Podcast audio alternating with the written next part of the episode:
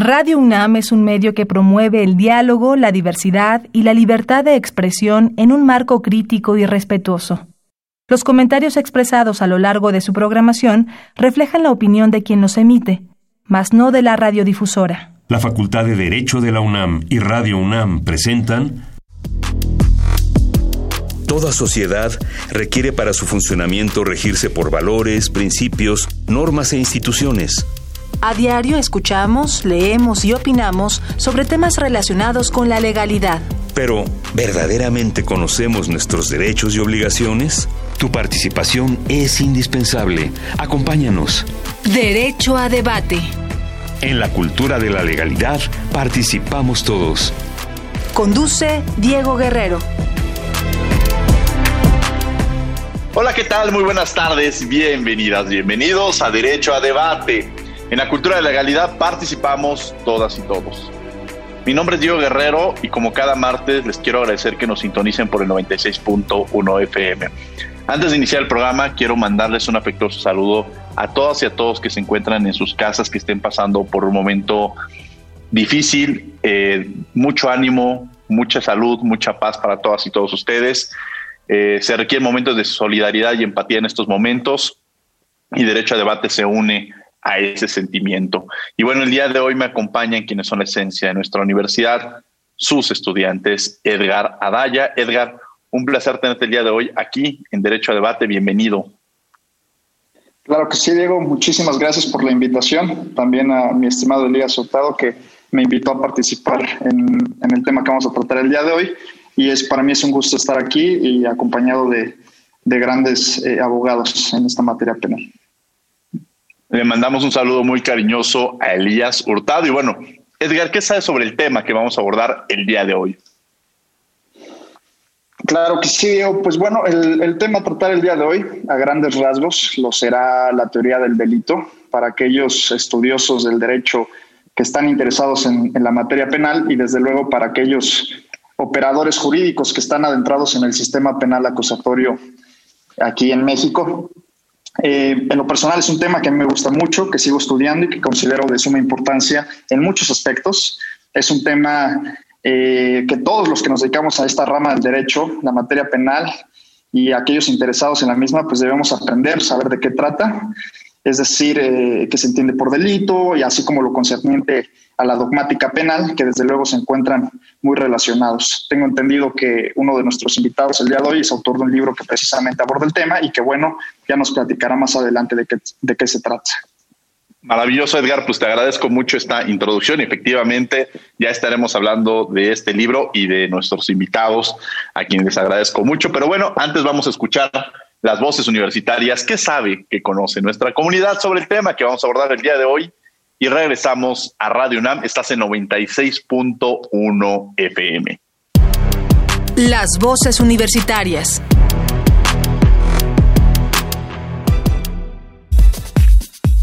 ¿Sabes qué es un delito?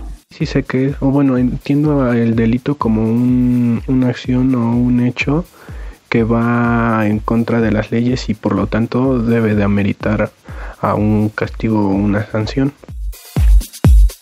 con, certeza no sé cuál es la definición de delito, pero creo que es una acción que transgrede alguna ley. Pues a lo que yo entiendo, un delito es una acción que va en contra de las leyes. Síguenos en Instagram, Facebook y Twitter como Derecho a Debate. Bien, estas fueron las voces universitarias, lo que sabe, lo que conoce nuestra comunidad sobre el tema que vamos a abordar el día de hoy. Me acompaña en la conducción Edgar Adaya. Teoría del delito, una aproximación a sus fundamentos y quiénes son nuestros invitados, Edgar. Sí, Diego. Bueno, el día de hoy nos, tenemos el honor de que nos acompaña el doctor Andrés, Andrés Iván de Anda Juárez, quien es asociado en el despacho jurídico en materia penal Nazar y Nazar.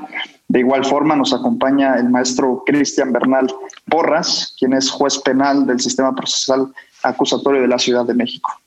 Andrés, un placer tenerte el día de hoy aquí en Derecho a Debate. Muchas gracias, Diego. Para mí es un honor estar contigo en tu programa y acompañado de, grandes juristas y buenos amigos como es el maestro Cristian Bernal. Te agradezco la invitación.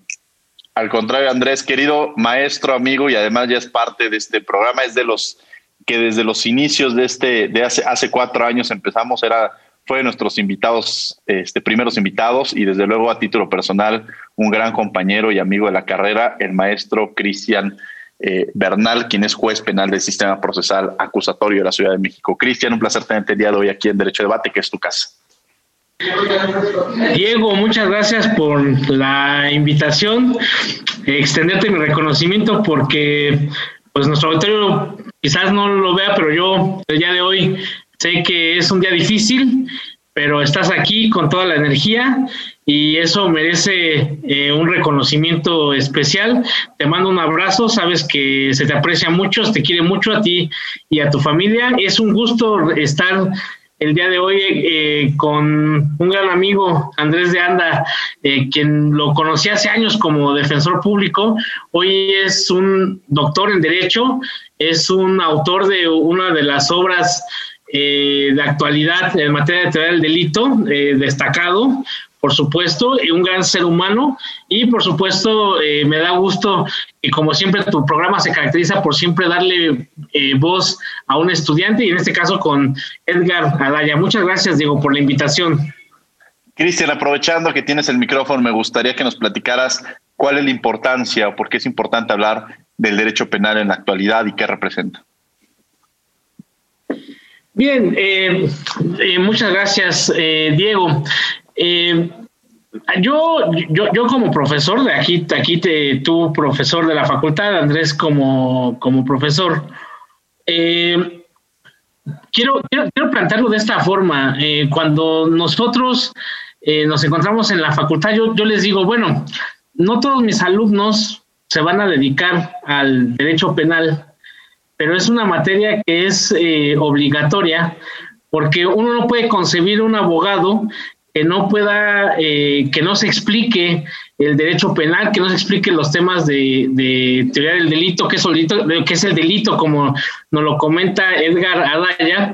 Eh, el, derecho penal es el derecho de castigar del Estado. de hecho, de hecho ahí, de ahí deriva su nombre, FUENUS, eh, pena, castigo. Eh, y es, eh, yo digo, sé que nuestro auditorio no es, no tiene por qué ser precisamente un auditorio especializado en derecho, pero nosotros en, en, todas nuestras, nuestra vida diaria estamos en la posibilidad de encontrarnos con un conflicto de carácter penal, es decir, eh, con la posibilidad de que en algún momento podamos ser sancionados por el Estado. Entonces, eh, es parte esencial de la formación del licenciado en Derecho el que conozca, eh, se explique, se represente cómo es que funciona el derecho penal, el derecho de castigar del, del, Estado.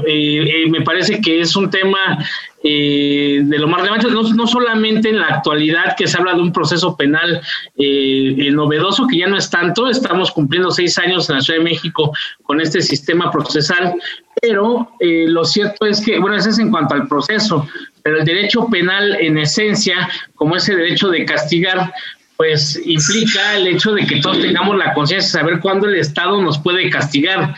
Eh, de ahí me parece que es la importancia o partir para contestar tu pregunta, Diego. Muchas gracias, Cristian. Y de pronto, ahorita que estabas hablando, muchas y muchos de nuestros estudiantes, seguramente su primer acercamiento con el derecho o su interés por estudiar el derecho surgió a raíz, ya sea de las series de televisión, que hay muchas que se aborda esta parte del delito, o porque quizá en carne propia, eh, con algún familiar, con alguien cercano, eh, fueron testigos de una situación que los llevó quizá a un ministerio público, ya sea por, por diversas cuestiones, ¿no? Y bajo este esquema, me gustaría preguntarle a Andrés de Anda esta parte. Hablan de esta teoría del delito, teoría, teoría, teoría del delito y la dogmática penal. Pero ¿qué significa esto, Andrés? Cuando hablan de la teoría del delito, ¿qué podemos entender por la misma y sobre esta dogmática? Sí, muchas gracias, Diego. Bueno, pues voy a tratar de explicar la diferencia entre la teoría del delito y la dogmática penal.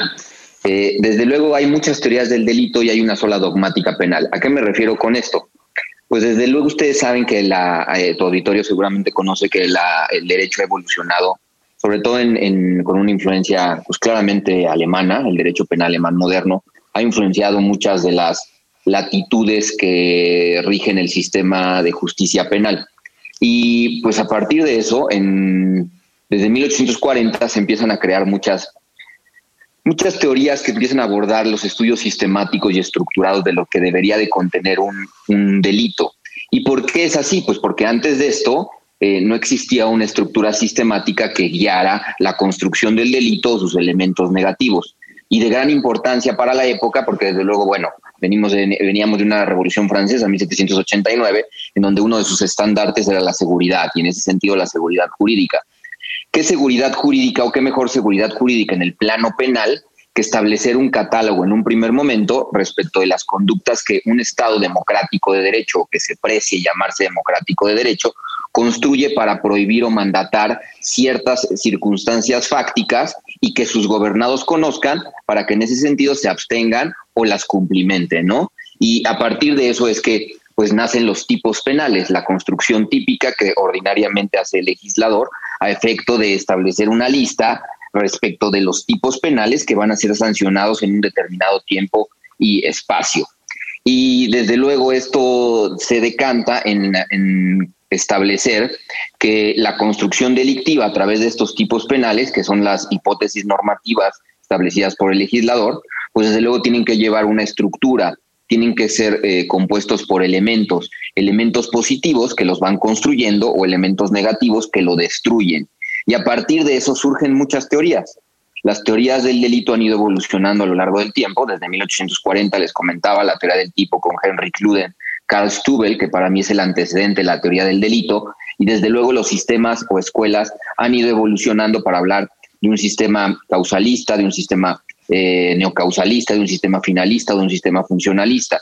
Todos ellos con parámetros de aplicación o parámetros de interpretación o parámetros de construcción diversos. Todas estas distintas teorías del delito que decantan en la construcción de una determinada dogmática penal. Y esta determinada dogmática penal es el reconocimiento en concreto a una de estas teorías del delito en un determinado tiempo y momento.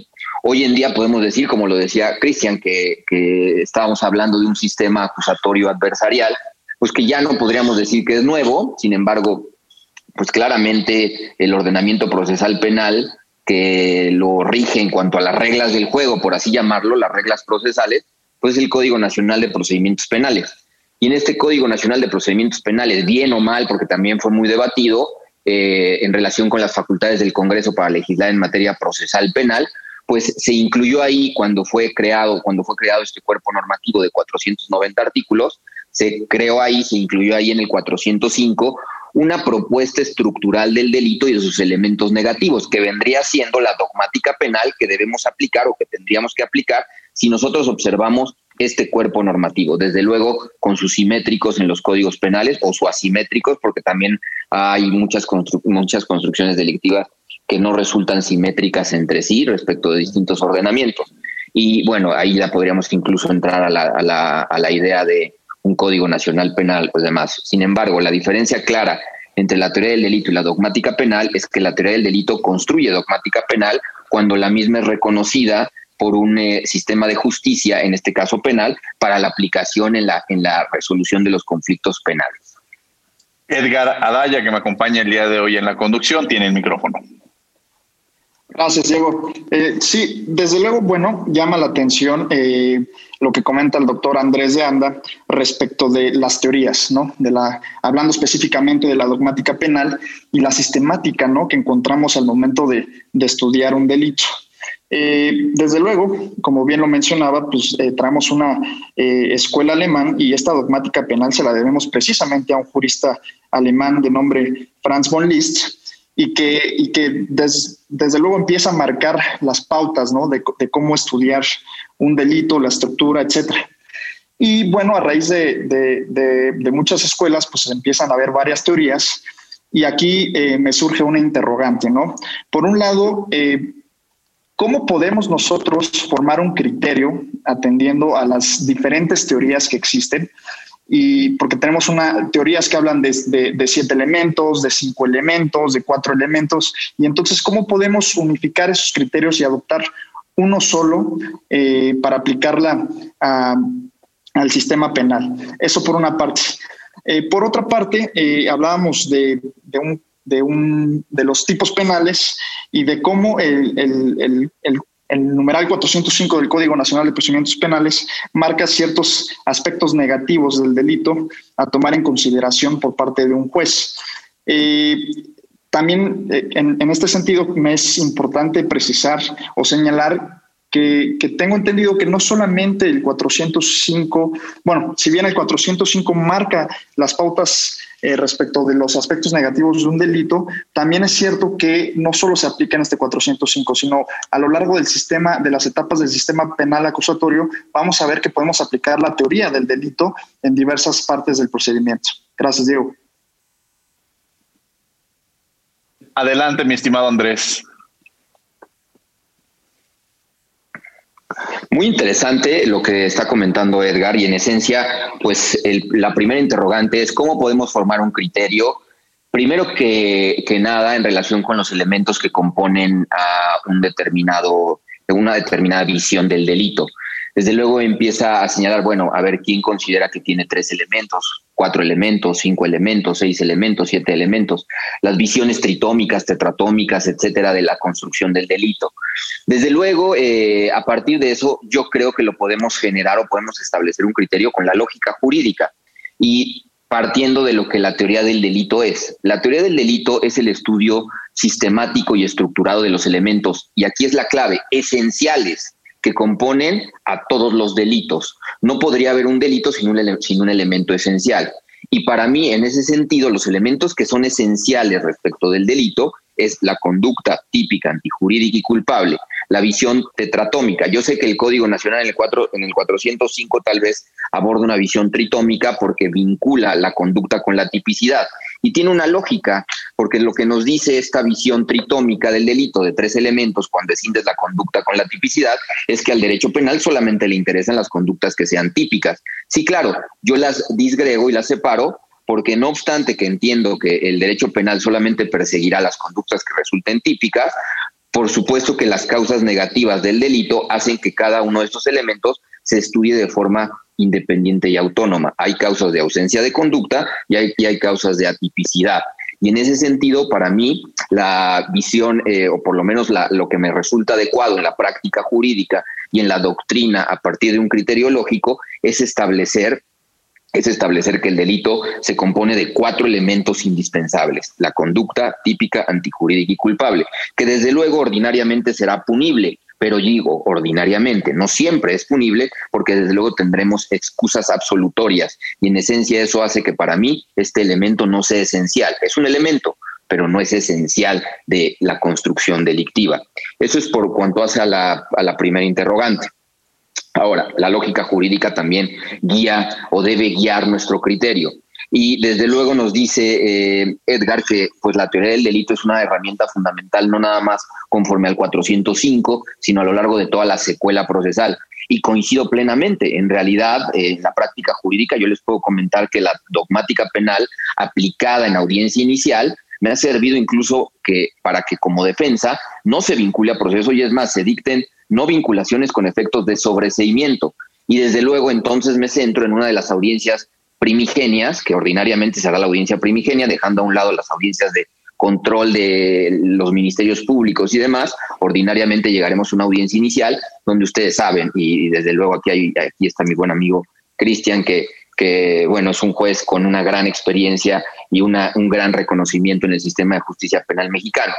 Los actos procesales de la audiencia inicial ordinariamente es control de detención, formulación de imputación, declaración inicial, vinculación a proceso, medidas cautelares y plazo de investigación complementaria, con las variables que puede existir a lo largo de ello. Y me centro en uno de estos, la vinculación a proceso. La vinculación a proceso es un parámetro a partir del cual el juez de control decide si permite al Ministerio Público continuar con una investigación judicializada.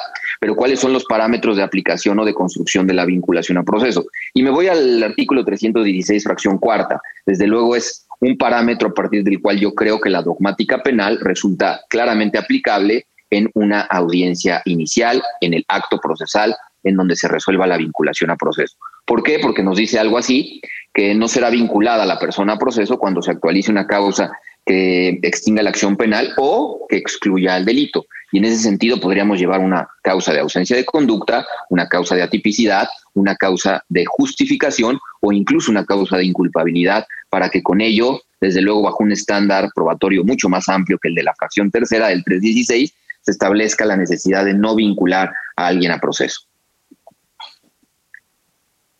Efectivamente, y bueno, le cedo el uso de la palabra a Edgar para que haga la siguiente pregunta al juez Cristian Bernal Porras. Claro que sí. Eh, bueno, atendiendo o siguiendo eh, el hilo de la conversación, eh, a mí me gustaría preguntarle, por ejemplo, al juez Cristian, hablando, por ejemplo, de la vinculación a proceso, ¿no? Desde un punto de vista, digamos, argumentativo para sustentar o no una vinculación a proceso, ¿cómo ¿Qué aspectos, hablando de teoría del delito, toma en cuenta un juez de control al momento de vincular o no a proceso? Tengo entendido que en este caso, por ejemplo, pues basta con, acreditar la existencia eh, de un hecho que la ley marca como delito y la probable responsable, perdón, la probabilidad de, la responsabilidad de, un imputado eh, en su comisión. Entonces, pues eh, esa, esa sería la interrogante, Diego. Eh, muchas gracias, Edgar, eh, por eh, las reflexiones que hiciste antes, antes de preguntarle a Andrés, y las preguntas que nos haces, la verdad, bastante atinadas. te felicito por el conocimiento que, que tienes. a mí me parece que Andrés de Anda nos, nos, nos arrojó a un aspecto importante que a veces se nos ha olvidado, eh, hay un meme eh, muy bueno donde hay una persona, eh, el, de la película El pianista, en donde dice, este, ¿quién eres? Dice, soy este Ministerio Público. dice, ¿por qué no sabes teoría del delito? Bueno, porque sé procesal y no, me dijeron que no tenía que saber teoría del delito. Esto, la reflexión que nos ha hecho Andrés, derivado de tu pregunta, Edgar, eh, nos lleva a concluir, en primer término, la importancia y la relevancia de, la teoría del delito dentro del proceso penal. Eh, Andrés nos, eh, nos menciona el auto de vinculación al proceso, en la cual tú me, me, me preguntas eh, a ver, yo, creo que hay un aspecto importante. ¿Cuál es la diferencia entre un auto de vinculación a proceso y una sentencia, ya sea condenatoria o absolutoria o un fallo? Vámonos al fallo en el, en el proceso. En realidad lo que estamos hablando son de distintos estándares de prueba o niveles de conocimiento. El estándar de prueba es el nivel de corroboración que se requiere respecto de un hecho. Entonces, eh, a la luz de la teoría del delito, eh, desde, el, desde el auto de vinculación a proceso, es claro que se tiene que, existe una aplicación directa de la teoría del delito, en tanto que el juez, el juez tiene que verificar si en principio existe una conducta que es típica eh, y que en ese momento resulte antijurídica y culpable. ¿Por qué? Porque en efecto, como lo señala Andrés en el artículo 316 en la fracción cuarta, establece como requisito que no exista ninguna causa de extinción eh, del delito, una, extinción del delito, es decir, un elemento negativo del delito. ¿Esto qué, esto qué implicación tiene?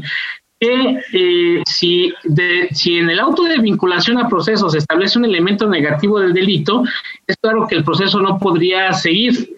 Entonces, la variación únicamente descansa en el nivel de conocimiento que se requiere para el auto de vinculación a proceso respecto de la sentencia condenatoria. Es decir, lo traduzco en palabras o, lisas y llanas. Eh, tú no puedes tomar un hecho como juez de control y decir, que en ese momento no es típico, pero con la que con la investigación puede ser típico.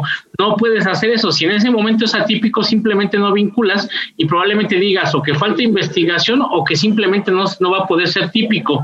Si se acredita una causa de justificación, pues simplemente no vinculas porque si existe la causa de justificación, eh, simplemente eso no es un delito o no estás en presencia de lo que podría tratarse de un delito. Lo mismo con la culpabilidad. En el caso, eh, por ejemplo, con la culpabilidad tendría un trato diferenciado eh, porque al final del día tenemos un procedimiento para inimputables, por ejemplo, en el cual se hacen ajustes al procedimiento en las etapas, procesales previas y posteriormente se podrá acreditar como elemento negativo del delito, es decir, que una persona resulta al final ser inimputable. Es decir, eh, la teoría del delito la vamos a encontrar igualmente aplicada en tanto en el auto de vinculación a proceso como en la sentencia o en el fallo de condena o absolución. Es decir, no se puede justificar eh, que existe eh, eh, en algún momento una conducta podría ser un delito, porque al final de cuentas el juez la está observando y decir, ah, en este momento advierto que es atípica, pero con la investigación podrá hacerlo. No, porque el hecho es inmutable. Lo que varía es el nivel de corroboración que está requiriendo el juez para vincular a proceso respecto del que requiere para emitir un fallo. Entonces, como también lo señala Andrés, eh, a veces los defensores no explotan, no exploran eh, propiamente eh, eh, esta parte de invocar el análisis de elementos del delito que podrían no estar actualizados, eh, no estar acreditados, es decir, acreditar una causa de justificación, una causa de inculpabilidad, una tipicidad, incluso una ausencia de conducta, que bueno, la ausencia de conducta es un tanto más eh, complicado. Casi todos los ejemplos de ausencia de conducta son de, de pizarrón, por decirlo de alguna forma, pero un defensor eh, un ministerio público tiene que tener la capacidad desde el auto de vinculación de poder debatir en torno a la teoría del delito, del hecho que está proponiendo, porque eh, un hecho, el hecho que se fija eh, derivado de la, vincula de la formulación de imputación retomado en la vinculación a proceso, no puede ser mutado o variado. Es decir, si el hecho es atípico desde ese momento, el juez no puede decir, bueno, con la investigación va a ser típico. Eso es incorrecto. Lo mismo podría ocurrir si ahí se acredita una causa de justificación o una causa de eh, inculpabilidad. Bajo, a ver, ahorita estoy entendiendo un poco esta, cada uno de los elementos que nos brinda el maestro Cristian Bernal para, para entender de mejor manera la importancia del derecho penal, de la teoría del delito, esta relación que ya mencionaba Cristian, que es de gran importancia conocer esta parte teórica con la parte procesal eh, y cómo entenderla de una mejor manera. Muchas veces dicen que en México todos en algún momento determinado nos volvemos cuando estamos volviendo un partido de fútbol, nos volvemos eh, directores técnicos. Cuando estamos viendo un tema en el volvemos presidentes de la República. Cuando estamos viendo alguna resolución judicial, muchas veces nos volvemos jueces. Todos creemos que tenemos la razón y que además con los elementos que tenemos que no es posible que hayan dejado libre. Es decir, todos jugamos este papel tan importante, ¿no? Y esto nos lleva a entender la importancia de conocer, de estudiar ¿por qué escribir o por qué, por qué te llevó Andrés a empezar a escribir un libro que nos llevara justamente a entender todo lo relacionado con eh, la teoría del delito? Pues en realidad esta inquietud de escribir en cuanto a la dogmática penal, yo creo que nace en la, en la licenciatura. Cuando yo estaba en la Facultad de Derecho del UNAM, eh, yo tuve la fortuna de, tomar clases con grandes instituciones eh, del derecho en materia penal, el doctor, el doctor Daza, el doctor Carrancá, el doctor Castellanos Tena, ¿no? En, sus, en su último semestre, el doctor Cuenca, y desde luego muchos otros más que eh, cuando me recomendaban un libro, por ejemplo, recuerdo mucho el de lineamientos elementales de derecho penal del, del maestro Castellanos Tena, pues en realidad yo encontraba muchos conceptos que no entendía que me hacían a mí eh, que me doliera la cabeza porque yo no entendía cuando me hablaban de culpabilidad y no me lo explicaban, o cuando me hablaban del injusto penal y no sabía a qué se referían, o cuando hablaban del, dominio, o cuando hablaban de la diferencia entre la autoría y la participación, o cuando hablaban de los nexos. Y entonces, a partir de eso, eh, bueno, un libro que me gustó, que me gustó bastante, recuerdo en, en la licenciatura, fue el del doctor Muñoz Conde, que se llama Teoría General del Delito, si mal no recuerdo. Y creo que es un libro que resultaba muy claro, muy puntual, muy concreto respecto de los elementos, tanto positivos como negativos. Sin embargo, yo todavía quería construir algo con mucho más sencillo para su análisis, un texto muy claro, con definiciones muy concretas. Y entonces hace dos años y medio me di a la tarea de empezar a construir eh, algo que nació de mis, de mis clases de teoría del delito. Cuando yo empezaba a dar clases de teoría del delito, pues yo generaba estas denominadas diapositivas en donde iba construyendo la evolución histórica del delito, los elementos positivos, cuáles eran estos subelementos de la conducta, los subelementos de la tipicidad, los elementos que componen la antijuridicidad y cómo se estudia la antijuridicidad en, sus, en, sus, en su aspecto inverso con las causas de justificación. Y a partir de eso los elementos de la culpabilidad y todos los elementos negativos que, que se estudian a lo largo de estos cuatro elementos. Y a partir de eso empecé a construir una y empecé a construir textos que me llevaron a la idea de pues trabajar y de esforzarme por construir un libro que explicara de forma muy puntual, de forma muy clara, de forma muy sintética y de forma muy concreta cuáles eran estos elementos que constituyen al delito y cuáles son sus aspectos negativos, sumándole algo que a, que a mí en la práctica jurídica, que desde luego la, la he desarrollado desde hace ya un tiempo, eh, sumando algo que en la práctica jurídica para mí es necesario conocer en cuanto a la ciencia jurídico-penal, los criterios optimizadores de la norma penal, porque al final de cuentas no todo está resuelto con los elementos, necesitas la aplicación de los principios, que no es otra cosa que los criterios optimizadores de la norma penal. Y entonces eh, me di a la tarea de establecer una definición que no sé si lo logré, una definición que buscara ser muy clara respecto de los criterios optimizadores de la norma penal, es decir, los principios penales, y a partir de eso la construcción de los elementos del delito con sus aspectos negativos. Eh, Diego y Cristian y Edgar, les quiero decir que esto no es algo que yo considere acabado, en, realidad estoy trabajando en el mismo para, para en algún futuro, si es que es posible, eh, presentar una segunda edición de esto, desde luego con, con la claridad de que todos los textos para mí son perfectibles y desde luego siempre estamos en un constante aprendizaje.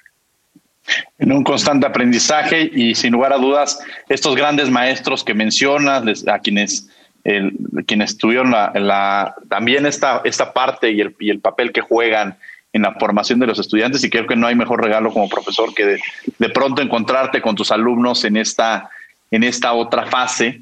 Y bueno, pues le mandamos también un, un, saludo, un saludo muy cariñoso a aquellos maestros que mencionaste, al doctor Carlos Cuenca y desde luego muy, muy cariñoso, especialmente en estos momentos al doctor Carlos Daza.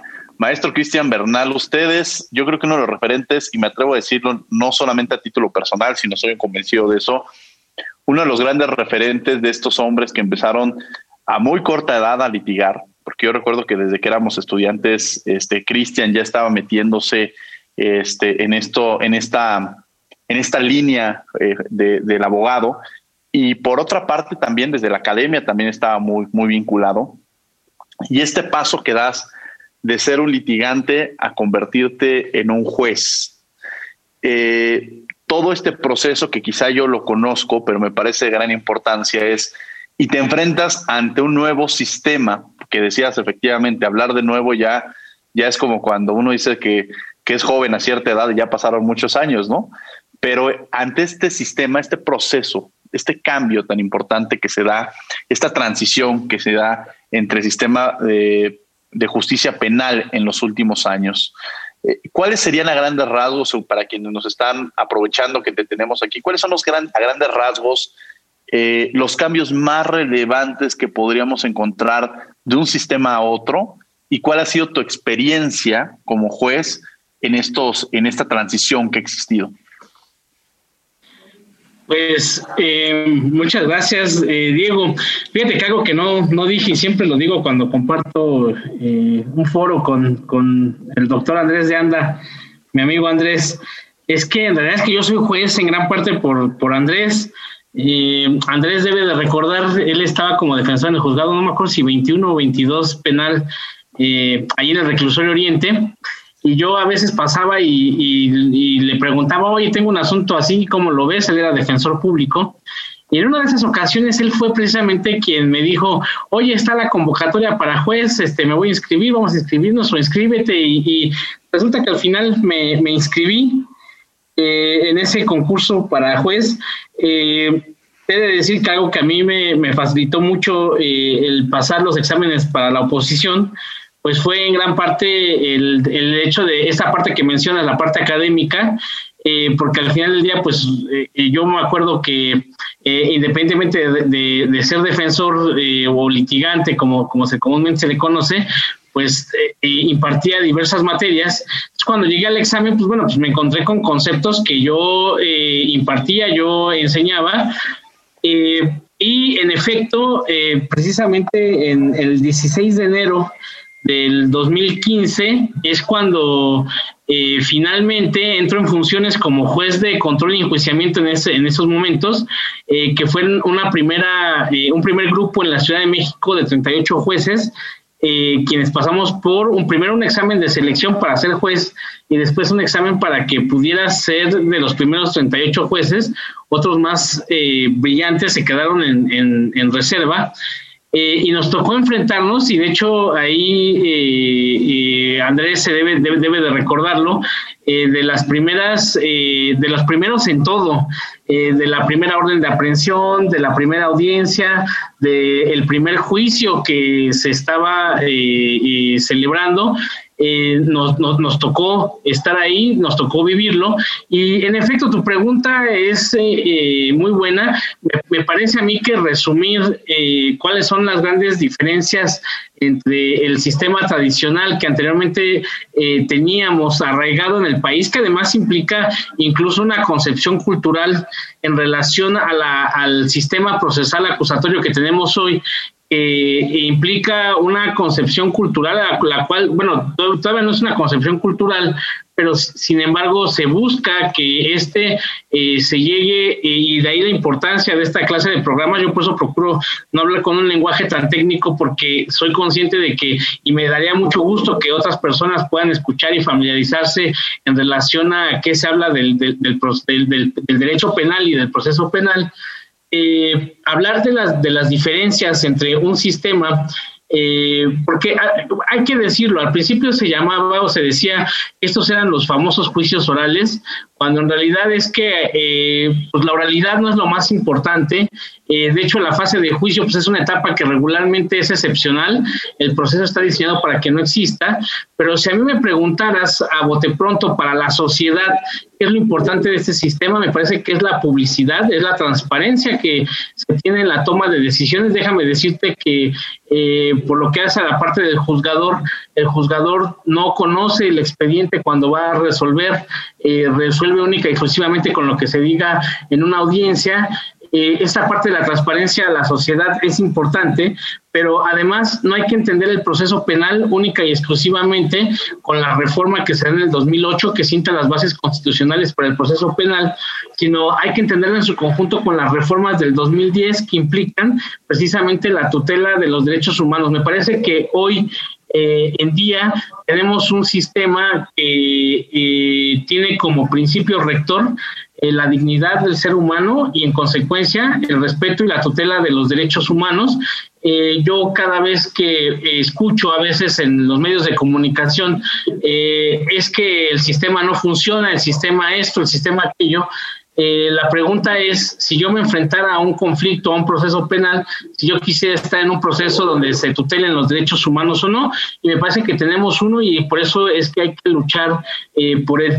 La otra parte, eh, que es precisamente lo que nos lo que nos convoca el día de hoy a tu programa, el tema de la teoría del delito, me parece que requeriríamos quizás eh, a veces explicar un poco más eh, por qué es importante esto para la sociedad eh, porque hay ocasiones en que alguien dice, bueno, es que lo mató y por qué salió libre. Bueno, sí lo mató, pero pues probablemente está, estábamos en una causa de justificación o es una persona que es inimputable y hay veces que esas palabras cuesta trabajo explicárselas a la sociedad, lo que me parece que con el proceso penal que tenemos eh, eh, procura la apertura.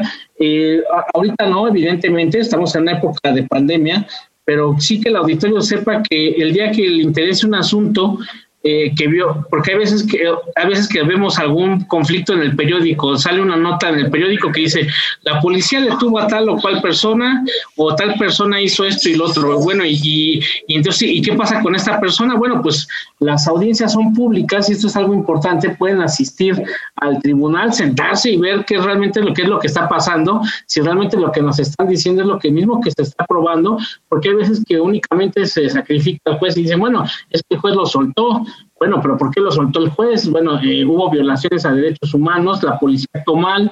Eh, realmente, eh, conforme a la teoría del delito que nos, nos ha platicado más profundamente Andrés, pues realmente es que no existía ningún delito y entonces eso es algo que a veces nos cuesta trabajo explicarle. Me parece que el proceso penal como eh, para la sociedad o socialmente nos, nos eh, proporciona estas diferencias a un sistema en donde todo estaba escrito, nadie sabía qué es lo que estaba pasando, el juez resolvía literalmente en lo oscurito en su oficina, eh, no, no, no se nos explicó, nos daba razones. Hoy hay una apertura para a tal extremo que si yo veo que un periodista dice que detuvieron a tal persona, bueno, yo voy y veo su juicio. Eh, incluso eh, eh, hay que hablarlo porque esto es parte de las reformas de derechos humanos. Por ejemplo, los órganos autónomos, por ejemplo, el, el, el IFAI, el INAI, el INAI o, el InfoDF, por ejemplo, son instituciones que eventualmente nos pueden facilitar resoluciones de los jueces si es que el tribunal no se los quiere otorgar. Entonces yo quiero saber cómo se resolvió esto y por qué soltar a tal persona. Bueno, voy y se lo solicito. Es precisamente el proceso penal un, un continente de derechos humanos, eh, a diferencia de un sistema tradicional. Obviamente el sistema es, tiene muchas diferencias, pero si me preguntaras eh, a bote pronto, te diría el respeto a los derechos humanos, entre los cuales se encuentra, por supuesto, el de eh, la máxima transparencia, la máxima accesibilidad para que las personas sepan al final cómo se están resolviendo los conflictos. Eh, muy interesante lo que toca el juez Cristian Bernal respecto a los cambios entre un sistema tradicional y, el no tan nuevo sistema, hablando eh, específicamente de lo que es la publicidad, ¿no? Eh, de la publicidad y de la oralidad. desde luego, pues hay, muchas cosas que pueden venir a colación. Sin embargo, es cierto que esta publicidad le da una certeza al público obviamente pues, eh, con sus excepciones, como lo podrían ser eh, casos en los que estén involucrados menores o incluso casos de, índole sexual. ¿no? Eso por una parte. Ahora, eh, aparte de esa publicidad y oralidad, que desde luego no tenemos un sistema puro, dicen que el, sistema será oral o escrito, dependiendo de, de, qué tanto se use la oralidad o la escritura, ¿no? Sin embargo, pues al día de hoy podemos ver que en este sistema pues también tenemos tenemos escritura, ¿no? A fase de investigación, por ejemplo, pues todo sigue siendo escrito. Entonces, pues como tal, no hay un sistema puro. Eso por lo que hace la oralidad. Eh, ahora bien, es, cierto también que el juez resuelve a través precisamente del principio de inmediación y que también tenemos un control, un, perdón, un control horizontal y vertical precisamente para para respetar los derechos humanos y fundamentales de las personas, ¿no?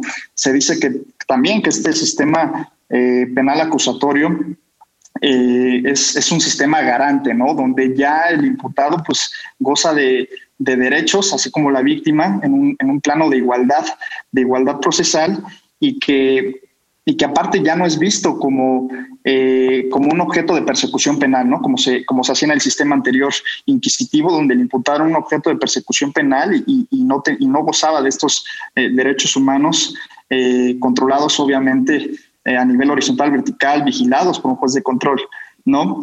Eh, el juez Cristian nos hacía mención, nos ponía un ejemplo, ¿no? De que la gente ve eh, que hay un homicidio, ¿no? Y la gente se pregunta que por qué sale libre una persona. Desde luego es muy complicado a veces explicarle a la sociedad eh, cómo, es, cómo es posible que haya salido, ¿no?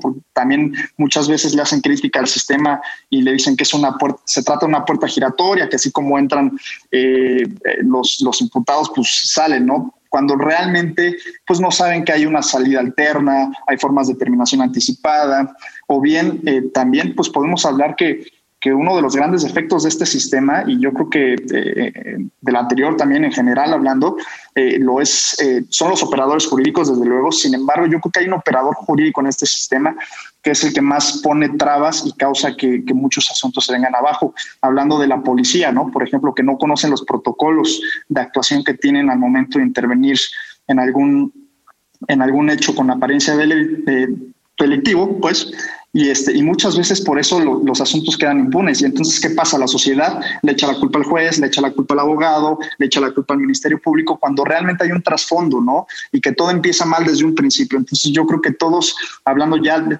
eh, teoría del delito, bien aplicada a, la práctica eh, dentro del sistema penal acusatorio, pues es muy importante para todos los para todos los operadores jurídicos. Pues en realidad eh, sí creo que cada uno de los actores en el sistema de justicia penal pues debe de, debe llevar su propia responsabilidad y en realidad eso es lo que también creo es una bondad del sistema. Este sistema lo que ha hecho también dentro de muchas otras bondades que tiene y desde luego también es perfectible, también está sujeto a su mejora, pero en realidad dentro de muchas otras bondades que tiene, una de ellas es que se personaliza los actores. Y en realidad, eh, antes de este sistema, yo recuerdo, y ahora también recuerdo las experiencias de las que habla Cristian, en donde nos veíamos en el juzgado 22 y platicábamos de algunos temas jurídicos interesantes y ahí estábamos eh, debatiendo algunos temas de la, de la práctica jurídica y a partir de eso, bueno, eh, sí es cierto también que, que, participamos en este, en este examen de, de, oposición para jueces. Lo que no les dijo él es que eh, él fue la mejor calificación, si mal no recuerdo, en el examen en el que se quedó eh, como juez fue la mejor calificación de un grupo, pues no recuerdo, pero yo creo que eran más de 300 personas o alrededor de 300 personas. Entonces, pues eso es algo que, también lo recuerdo bien, lo recuerdo claro y fue una muy buena experiencia tanto para, bueno, para él por supuesto, pero para mí también. Y bueno, sí, eh, les decía, les decía un poco de este sistema, del cambio de este sistema, cómo es que se ven algunas de sus bondades y las, las responsabilidades que cada uno de los actores debe de asumir a lo largo de su intervención en la secuela procesal.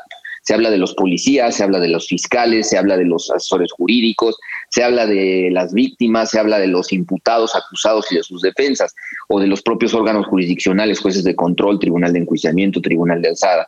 Y se dice, bueno, es que cuando algo sale mal, el que resuelve es el que tiene la culpa, o no integraron bien la carpeta y entonces va la responsabilidad de las fiscalías, o realmente el que está investigando como como, como co-investigador en una eh, determinada carpeta de investigación es el policía y es deficiente. Y a partir de eso, bueno, también la víctima está querellándose cuando el hecho es notoriamente no delictivo y solamente quiere buscar una presión jurídica para que se, se ceda ante sus pretensiones.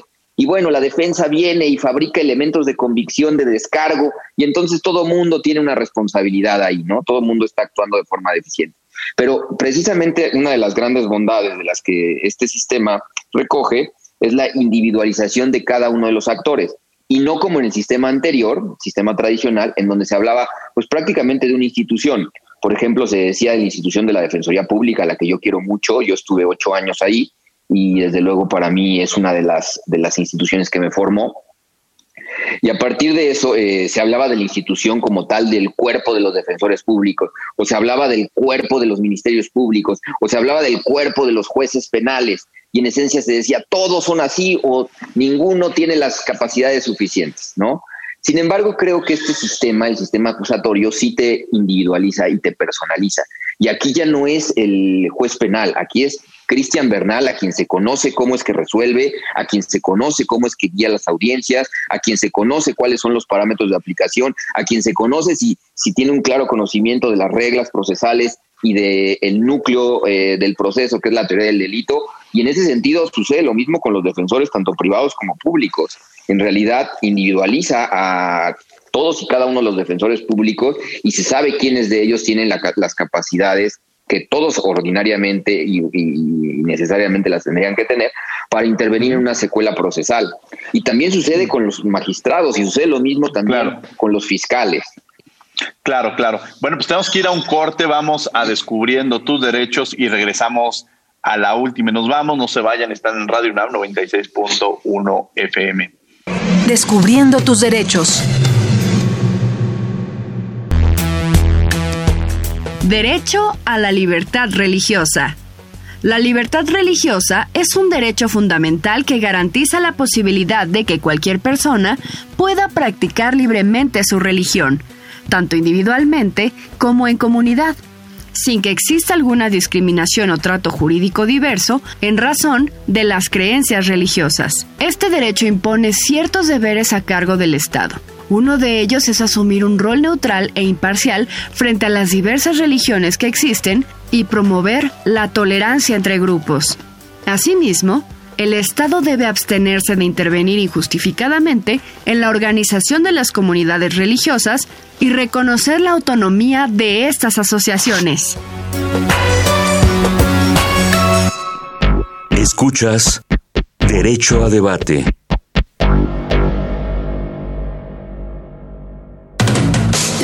Última y nos vamos. Bien, estas fueron Descubriendo tus Derechos. Estamos en la última y nos vamos. Empezaríamos con el maestro Cristian Bernal, algo que hayamos dejado en el aire, como lo que quieras cerrar. Pues eh, agradecer y voy a aprovechar este minuto que me queda para recomendar ampliamente el libro del, doctor Andrés de Anda. Eh, es una herramienta esencial, como él lo dice. Eh, hoy por hoy se nota eh, se individualiza a cada quien, quién sí conoce teoría del delito, quién sí conoce eh, el proceso, y yo no puedo eh, más que decirles, si quieren conocer cómo funciona hoy por hoy la justicia penal, cuando menos inicien con leyendo a Erika Bardales, quien es nuestra amiga, eh, su libro. Y en cuanto a tener el delito, por supuesto, eh, hay que leer al doctor Andrés de Anda. En 20 años estoy seguro que vamos a hablar de él, como hoy hablamos eh, de uno de los autores o de varios autores que él mencionó o de los grandes maestros. Eso es todo y agradecerte, por supuesto, la invitación el día de hoy y compartir los micrófonos con, con ustedes. Es un gusto, Edgar, Andrés y por supuesto, mi querido Diego, te mando de nueva cuenta un fuerte abrazo. Un abrazo, mi querido Cristian Bernal, a quien sabe que le tengo un gran cariño. Andrés de Anda, la última y nos vamos. Muchas gracias. Pues yo también agradezco el espacio, agradezco a Diego, agradezco a Edgar, agradezco a, los que están ahí en, en, la producción, desde luego a mi buen amigo Cristian. Y el compartir foro con ustedes ha sido una verdadera, una verdadera delicia jurídica. Y no me queda más que eh, también sumarme a esto, me voy a aventar mi propio este, mi propio gol y en ese sentido, pues en realidad creo que el libro que construí, pues desde luego lo quiero mucho, me costó mucho trabajo construirlo y le tengo una gran confianza al mismo. Eh, a partir de eso, pues lo recomiendo desde luego, si no lo recomendara sería, sería una contradicción, lo recomiendo eh, como, como uno de los primeros libros a los que podrían acudir ustedes todo el auditorio si les interesa conocer la estructura sistemática y estructurada de lo que, de lo que es el delito, así como sus elementos negativos. Y pues por supuesto agradezco también a José Luis Flores que confió en mí de Flores Editor para que se publicara a través de esta línea editorial y se llama así, Teoría del Delito, una aproximación a sus fundamentos y entiendo que se encuentra en las mayores y más grandes librerías de todo el país. Desde luego también agradezco al licenciado José Luis Nazardao, que es una gran persona, es un gran jurista, es una institución del derecho penal y me hizo el honor de, eh, de prologar este, este, esta primera obra que les presento el día de hoy a través de este espacio maravilloso que comparto con Diego, con Edgar y con Cristian, a quien agradezco el tiempo, las preguntas y la plática tan amena. Gracias. Muchas gracias, Andrés. En las redes sociales los invitamos a que nos sigan. Estamos en Derecho a Debate, en Facebook, Instagram y Twitter. Subiremos el libro para los interesados. Y bueno, pues los invitamos a que todos los martes lean la, la columna contra réplica, eh, la columna Derecho a Debate en el periódico Contra Réplica. Los miércoles a las 5 de la tarde estamos en Canal 22 en Cultura al Derecho. Y bueno, pues agradecemos a la Facultad de Derecho y a Radio UNAM, coordinación Yanis Hernández, Redacción y voz de las notas, Ana Salazar. Asistencia, Mari Carmen Granados. Comunicación y difusión, Francisco Méndez. En las controles y producción, Paco Ángeles. No olviden que nos escuchamos de ley todos los martes. Esto fue Derecho a Debate, en donde hablamos sobre la teoría del delito, una aproximación a sus fundamentos con el doctor Andrés de Anda, el maestro Cristian Bernal y con, el, con, nuestro, con nuestro conductor invitado Edgar Adaya. Edgar, muchas gracias por haber estado con nosotros. Muchísimas gracias a ti, Diego, por la invitación. Desde luego también a mi estimado compañero de la Facultad, Elías Hurtado. Y pues bueno, para mí fue un placer compartir este espacio con tan gran abogado y tan gran juez. Y, desde luego, pues también iré por, por el libro, ¿no? Eh, porque para mí es importante, hacían alusión a ciertas etapas de su vida cada uno de, de, los invitados. Y desde luego, pues recuerdo, obviamente, yo soy recién egresado, pero pues mi etapa universitaria también este, la recuerdo, pues eh, es complicado empezar a estudiar la teoría del delito y creo que libros como este que te ayudan a, digerir la información, a, formar un criterio, es de gran ayuda. Desde luego, pues también eh, recomiendo el libro de la doctora Erika Bardales. Eh, gracias, mi querido. Así es, Mi, querido Edgar. Nos come el tiempo. Muchas gracias y nos escuchamos el próximo, el próximo martes. Y sigan con la programación de Radio UNAM. Esto es 96.1 FM.